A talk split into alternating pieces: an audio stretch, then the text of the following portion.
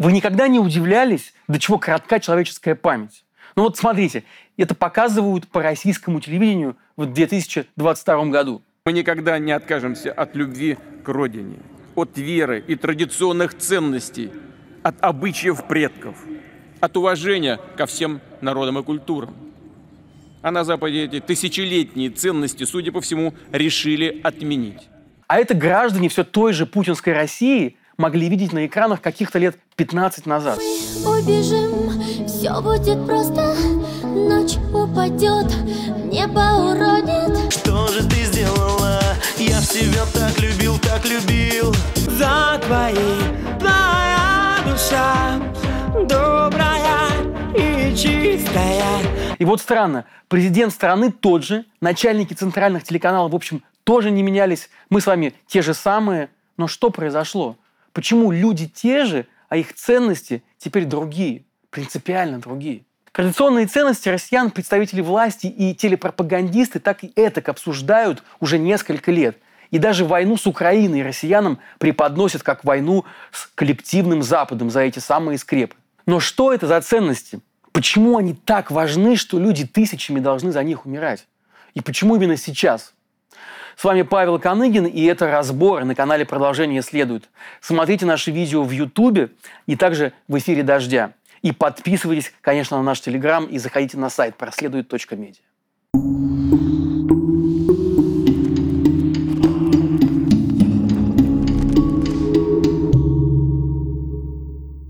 Вы удивитесь, но незадолго до войны с Украиной Минкульт России составил даже список традиционных ценностей, вокруг которых, как нам теперь говорят, случилось это чудовищное кровопролитие. Давайте посмотрим, что вошло в этот список. Это служение Отечеству, высокие нравственные идеалы, крепкая семья, созидательный труд, приоритет духовного над материальным, конечно же, а также историческая память и преемственность поколений. Вроде все понятно, но ничего не понятно, да? Ведь эти слова при желании можно наполнить каким угодно смыслом. Под категорию историческая память попадают и «Жигули», и крепостное право.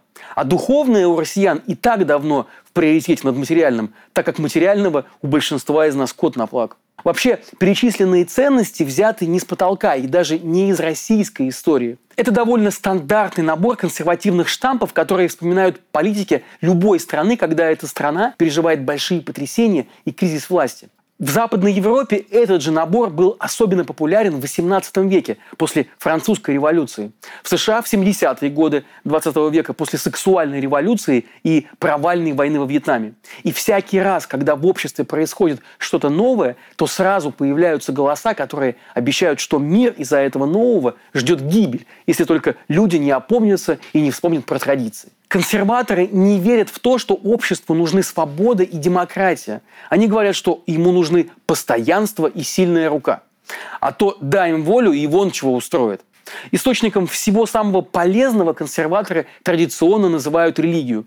С большим теплом они относятся ко всяческим предрассудкам, чем старее, тем лучше. И еще, по мнению консерваторов, в обществе обязательно должно существовать социальное неравенство, и любые резкие перемещения гражданина из одной социальной группы в другую крайне нежелательны. Богатые должны оставаться богатыми, бедные – бедными, семейные традиционные ценности в понимании консерваторов – это старый добрый патриархат. То есть мужчина должен быть главой семьи и обеспечивать ее материально. А когда скажут сверху, то идти защищать родину и, конечно же, умирать. А задача женщины в этой ситуации – это заботиться о муже, рожать и воспитывать детей. Любые отклонения от такой формы семейного устройства консерваторы называют ересью и прямой дорогой в ад. Особенно возмутительными нарушениями правил патриархата считаются однополые связи, бездетность и феминизм. Любопытно, что в первые годы правления Владимира Путина борьба за традиционные ценности россиян его почти не занимала. В своем самом первом обращении к гражданам в качестве исполняющего обязанности президента он сообщил, что главные элементы цивилизованного общества – это свобода слова, свобода совести и свобода СМИ. То есть кругом свобода. А словосочетание традиционные ценности в принципе практически не использовалось Путиным в течение его двух первых сроков. Почему? Как я и говорил, обычно про традиционные ценности вспоминают во время кризисов, то есть смены эпох или экономических условий. В первой половине нулевых же Россия была ближе к процветанию, чем когда-либо. Цены на нефть росли как на дрожжах. Путина тогда беспокоили совсем не геи и феминистки, а олигархи, которых он видел угрозу. И в то время как Путин раскулачивал, ссылал и отправлял за решетку этих олигархов, на российских экранах спокойно показывали фильмы и сериалы с героями-геями. На Евровидении Россию представляла группа «Тату», а самым продаваемым поп-исполнителем в стране в те годы был украинец Андрей Данилко в образе незамужней женщины на четвертом десятке Верки Сердючки. Да и сам Путин не брезговал целовать незнакомых мальчиков в живот.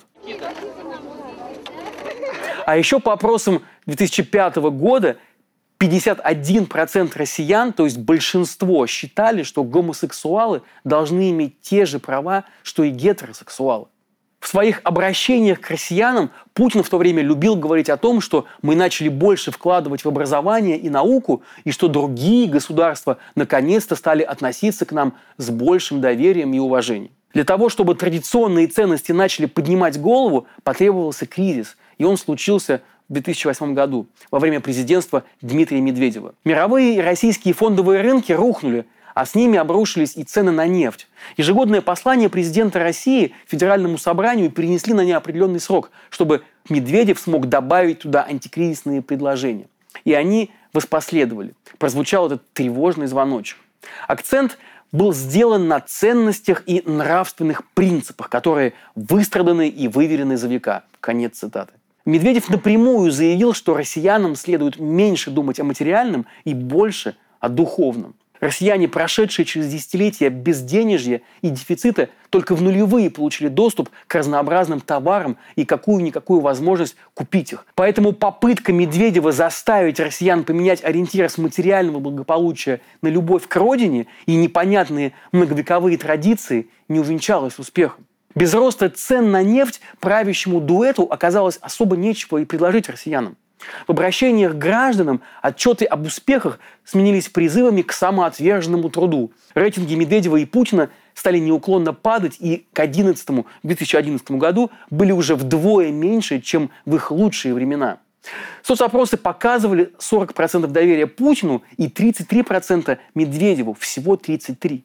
Кроме того, возмущение многих россиян вызвало выдвижение Путина на очередной, уже третий для него срок. По стране прошла череда массовых протестов и митингов за сменяемость власти.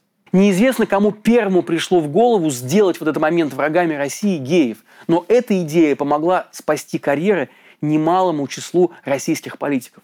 Самым активным из них оказался питерский депутат Виталий Милонов. Вообще политическая карьера Милонова началась задолго до его дееборческой деятельности. Он стал депутатом Петербургской думы еще в 2007 году и даже возглавил там комитет по законодательству. Однако к выборам 2011 года похвастаться особыми достижениями в законотворчестве Виталий так и не смог, пока не принялся за геев. Милонов стал одним из авторов закона о пропаганде гомосексуализма и педофилии и активнейшим его популяризатором. Суть закона была проста. Гомосексуалы, оказывается, способны обращать детей в геев. И вообще они, считай, те же самые педофилы.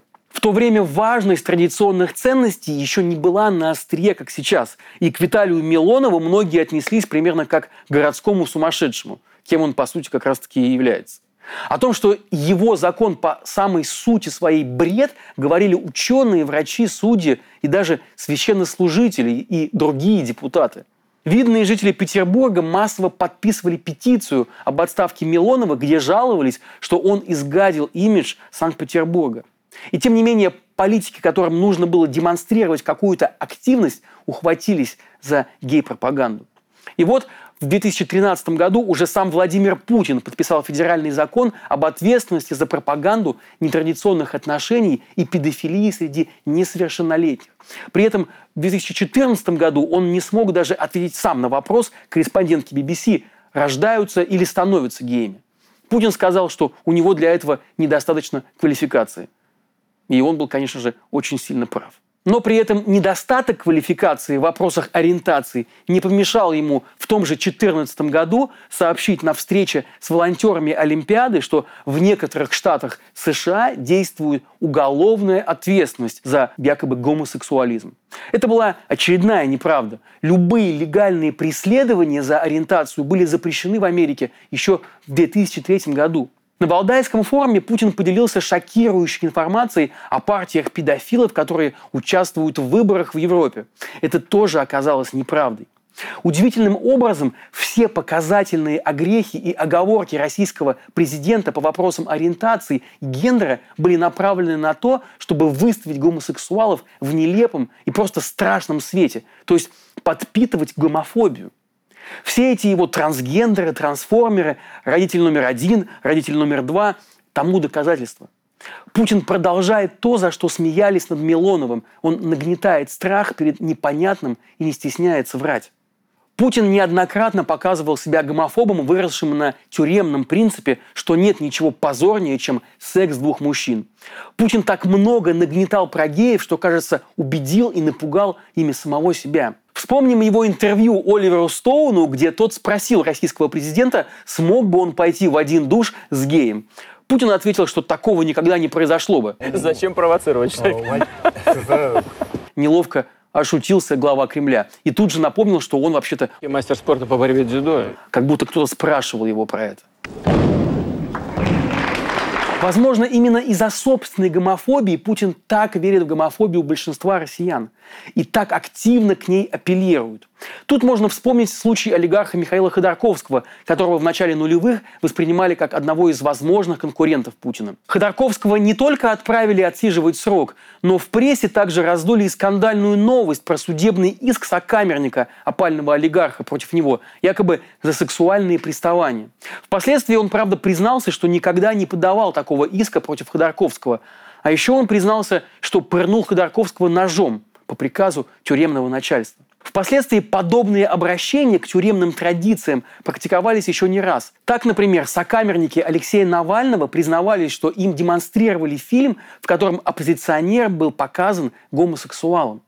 Ну и вспомним про омерзительную и при этом распространенную практику российских правоохранителей использовать в качестве пытки задержанных изнасилование бутылкой. И вот именно так эти многовековые ценности российского народа во время правления Владимира Путина приобрели совершенно новые черты. Любопытно, что после принятия закона о гей-пропаганде рейтинг Путина продолжил падать. Оказалось, что люди еще недостаточно напуганы геями и лесбиянками. Так абсолютное большинство россиян признавалось, что вообще никогда лично не сталкивалось с людьми нетрадиционной ориентации. От президента хотели чего-то большего.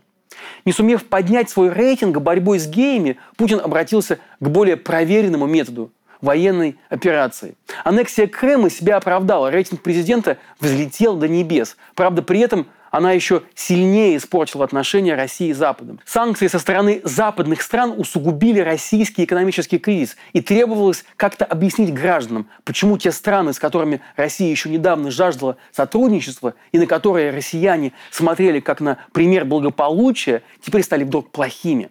В ход пошли нематериальные ценности. В российских СМИ стали представлять Запад цитаделью разврата и аморальности.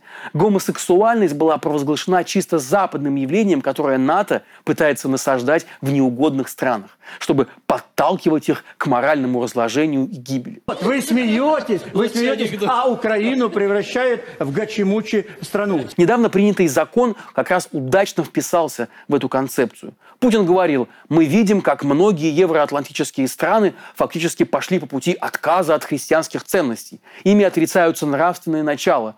Что еще может быть большим свидетельством морального кризиса, как не утрата способности к самовоспроизводству? А сегодня практически все развитые страны уже не могут воспроизводить себя. Конец цитат. Тут президент вновь покривил против истины. Ведь на самом деле в аморальных, по его мнению, странах Европы и США рождаемость выше, чем в России. И несмотря на всю эту борьбу за нравственность и традиционную семью, с 2014 года рождаемость в РФ стабильно падает. При этом лучшие показатели по рождаемости в мире сейчас, к информации Владимира Путина, в таких странах, как Нигер, Ангола и Уганда. Но означает ли это, что именно там достигнуты максимальные высоты нравственности и морали? Вот чего в России действительно гораздо больше, чем в Америке и в Европе, так это умышленных убийств, героиновых наркоманов, заключенных в тюрьмах, детей в детских домах. Кстати, детские дома – явление, о котором в бездуховной Америке даже не знают, потому что детей по каким-то причинам, оставленных без родителей, там моментально забирают в приемные семьи. Так может быть, демографические проблемы у нас все же связаны не с геями и недостатком нравственности? Может быть, люди просто не хотят рожать и воспитывать детей здесь? К слову, экономисты говорят о том, что высокая рождаемость однозначно не приводит к процветанию. Напротив, повышенная рождаемость в стране провоцирует бедность. Так семьям сложнее прокормить множество детей, а матерям труднее выйти на работу, чтобы внести свой вклад в семейный бюджет. Поэтому в развитых странах больший акцент делается не на повышении рождаемости, а на повышении уровня заботы о детях и их образовании, которое помогло бы им получить более высокооплачиваемую работу, когда они вырастут. Закон о гей-пропаганде 2013 года не сильно изменил мнение россиян о геях. По статистике, их поддержка среди россиян даже немного выросла. Зато закон развязал руки агрессивным гомофобам и любителям мучить людей. Ежегодное число тяжких преступлений на почве ненависти к геям выросло примерно втрое. Помог закон и чиновникам всех уровней. Теперь они были заняты тем, чтобы искать признаки гей-пропаганды в фильмах, книгах, соцсетях и мороженом «Радуга». Занятие, прямо скажем, не требующее большого труда или затрат. Потому что, согласитесь, запретить очередной фильм – это вам ведь не дороги строить. Геи вдруг оказались ответом на все вопросы. На Западе живут лучше, зато там есть геи. У россиян забрали олимпийские медали из-за допинга, а у них там спортсмены вообще геи. Или вот возьмем 2020 год, когда Владимиру Путину нужно было заставить россиян проглотить пакет поправок к Конституции, который бы позволил ему сохранить президентское кресло. Задачка, конечно, была не из простых. Эйфория от присоединения Крыма тогда уже поостыла, экономика все еще в кризисе, рождаемость падает, и падает, конечно, рейтинг самого Путина. Поэтому в голосование в одной связке с вечным Путиным пустили все, что дорого российскому сердцу. И Пушкина, и природу, и пенсии, и территориальную целостность, а также гомофобию. Агитаторам за поправки к Конституции пришлось постараться. Телеэфиры заполнили новости о бесчинствах секс-меньшинств на прогнившем Западе. Плюс был запущен и даже и специальный ролик, поразивший даже бывалых зрителей. В нем беззащитного маленького мальчика из детдома забирала нарочито стереотипная манерная пара геев. «Где моя мама?» – вопрошает малыш. И суровый голос за кадром уточняет. Такую Россию ты выберешь. Ролик высмеяли в соцсетях, но пожилым телезрителям было тогда не до смеха. Как бы нелепо не выглядела порой пропаганда, для кого-то она работает. В 2021 году о своем спокойном отношении к геям заявлял уже не каждый второй, как раньше, а лишь каждый третий россиянин. Среди ваших друзей или знакомых есть люди с гетеросексуальной ориентацией? Нет, Не уверена? Надеюсь. Атака на геев достигла пика во время войны в Украине. Начатая как специальная операция против неонацистов, она быстро превратилась опять в крестовый поход против коллективного Запада и его нетрадиционных ценностей. Патриарх Кирилл, в частности, сообщил, что вторжение в Украину было необходимо для предотвращения там гей-парада. А ведь в Украине живут и русские. Что будет с ними тогда? Что будет с детьми? За минувший год в этой войне погибло уже несколько сотен детей, но их судьба патриарха мало волновала. Осенью 22 года Владимир Путин подписал новый закон о гей-пропаганде, теперь уже для всех возрастов. Предусмотренные наказания до 5 миллионов рублей штрафа, а для иностранных граждан и вовсе выдворение из страны. На официальной странице Государственной Думы это названо «защитой традиционных ценностей».